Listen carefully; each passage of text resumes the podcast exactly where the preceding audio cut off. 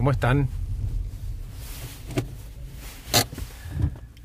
Hoy les quería contar una historia de amor. Y ustedes me van a decir, ¿qué tiene que ver la historia de amor con el coaching? Y somos seres emocionales. Y a veces las cosas pasan y no pasan porque sí. Y les quería regalar esta historia, que es muy linda. Luisa es una coachee que hace unos cuantos años que viene. Em, es una mujer impecable, siempre prolija, planchada, los zapatos siempre perfecta. Es como una figurita de porcelana, frágil, una mujer delgada, muy bonita, em, muy, muy profesional, muy dedicada a su trabajo, no tiene hijos, es soltera. Em, una mujer de muy buen pasar, esto se los digo porque tiene que ver con el relato. Em, y en este buen pasar tiene un auto que tiene un mecánico en particular que tiene que visitar cuando ciertas partes de su auto se, rompen y es muy lejos de su casa.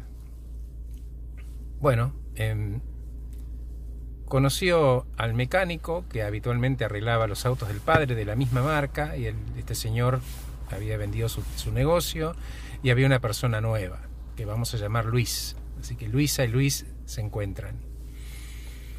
Em, bueno, la reparación llevó un par de veces, lo tuvo que llevar, ir y venir, y en ese ir y venir ella me contaba de que algo le pasaba con, Luis, y que no entendía qué le pasaba, y que, pero digo, que Luis te, te dijo algo, no, no, no, a mí me pasa algo con ese hombre, me dice, no me pasó nunca, yo, imagínate, soy soltera, pero algo me pasa, y bueno, ¿y qué quieres hacer? Y me dice, no sé, capaz que hablar con él. Bueno, probá.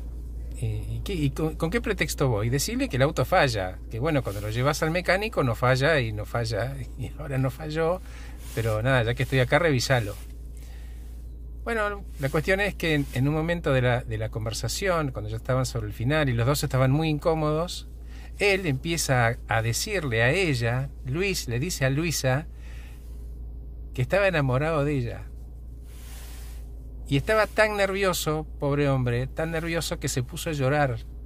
Y ella lo quería consolar y lo quería abrazar, pero estaba todo engrasado. Entonces llegaron a la conclusión de que por qué no iban a tomar un café a la esquina.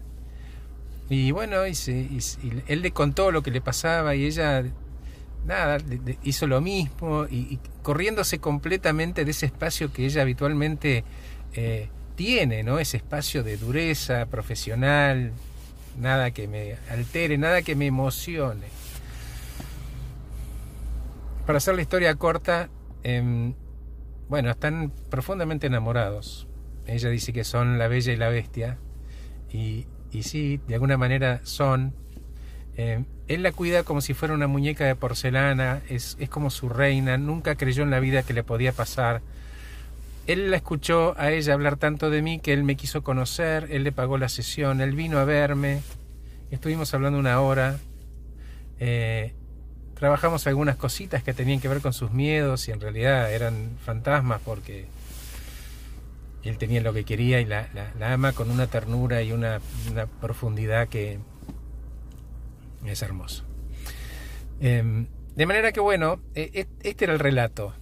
Em, y de vuelta, creo que en estos, en estos tratos con las personas pasan muchas cosas, muchas cosas que son complicadas, otras son complicadas porque las personas queremos que sean complicadas. Y Luisa se animó. Y que se los quería regalar, porque para mí es un, en este momento, en estos momentos donde está todo el mundo tan revolucionado con, con la grieta y que esto, en fin, me dio la lectura de que siempre es un bálsamo refrescante saber que todavía podemos rescatar cosas de los demás. Gracias por escucharme. Soy Horacio Velotti, acompaño a personas eficientes, eficaces y felices. Este podcast o este audio se titula La Bella y la Bestia. Que estén muy bien. Sigo viaje.